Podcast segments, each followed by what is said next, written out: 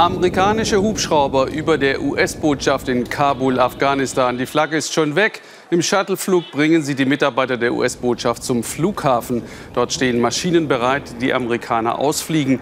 Auch die deutsche Botschaft wurde vor den anrückenden Taliban hierher evakuiert. Herzlich willkommen zum Weltspiegel und zuerst nach Afghanistan, denn die Nachrichten von dort überschlagen sich. Die Taliban kontrollieren offenbar die Hauptstadt Kabul.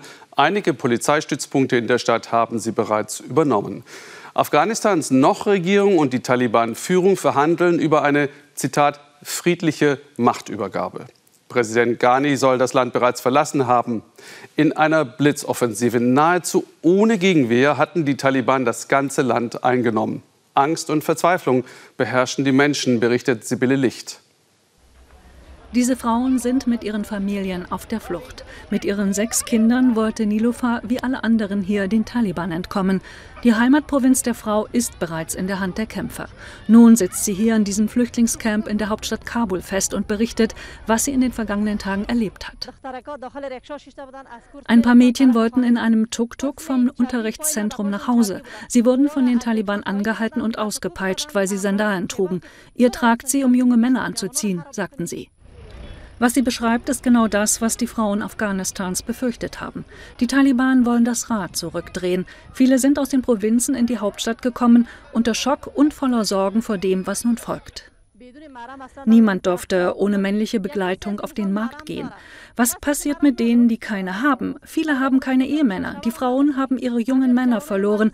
Viele sind erst in den Zwanzigern. Sie haben niemand, der sich um sie kümmert. Wie werden sie überleben?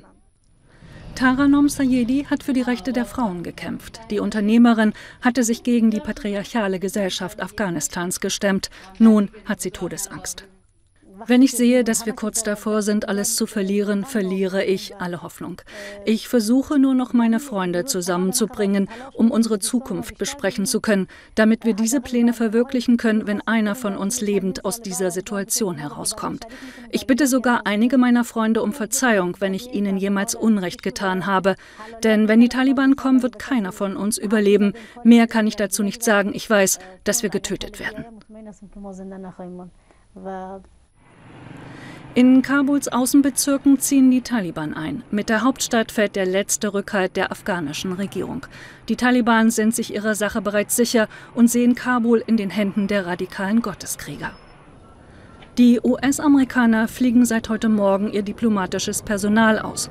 Helikopter bringen die Botschaftsmitarbeiter zum Flughafen. Auch die deutsche Botschaft wurde dorthin evakuiert.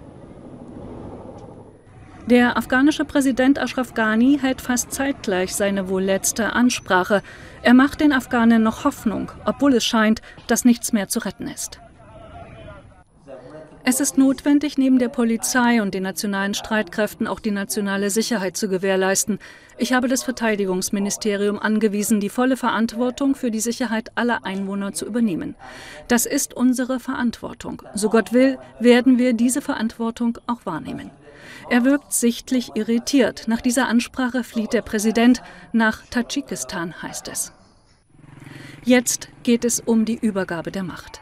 Während in einigen Orten die Taliban-Kämpfer freudig begrüßt werden, wächst in Kabul die Angst. Kurz vor unserer Sendung konnte ich in Kabul mit Stefan Recker sprechen. Er ist dort seit 2014 Leiter des Büros der Caritas International. Herr Recker, im Moment scheint die Lage in Kabul ruhig. Was befürchten, was erwarten Sie denn für die nächsten Tage? In der Tat, die Lage ist ruhig hier in Kabul. Ähm, es gibt keine Schießereien, ähm, nur so ein bisschen Freudenfeuer in die Luft. Äh, wir befürchten Plünderungen heute, heute Abend, heute Nacht, weil die Taliban ja auch das Hauptgefängnis hier gestürmt und die Gefangenen befreit haben.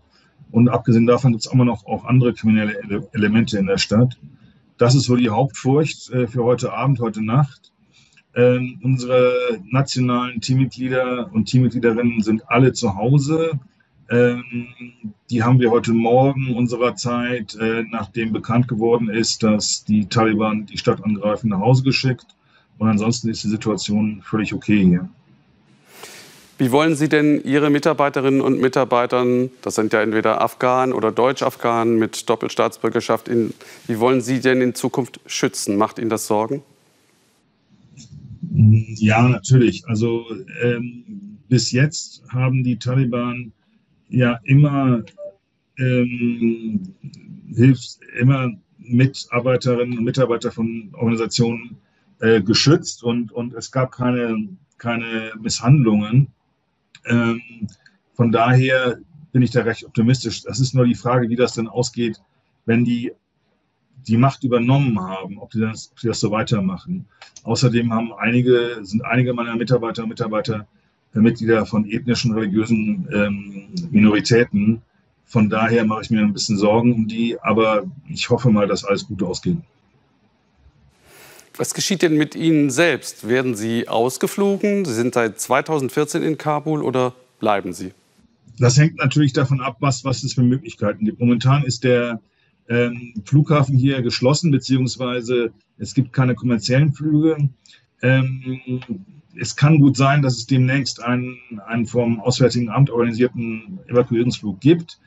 Den würde ich dann wohl in Anspruch nehmen, auf Weisung von meiner Geschäftsstelle von Caritas International. Ähm, ich selber würde lieber hier bleiben, auch ein Beispiel zu geben, den nationalen Teammitgliedern, aber äh, dies ist natürlich nicht möglich. Und von daher werde ich wohl demnächst, in den nächsten Tagen ausreisen. Wann genau, weiß ich nicht. Danke, Herr Recker, ganz herzlichen Dank und alles Gute für Sie nach Kabul.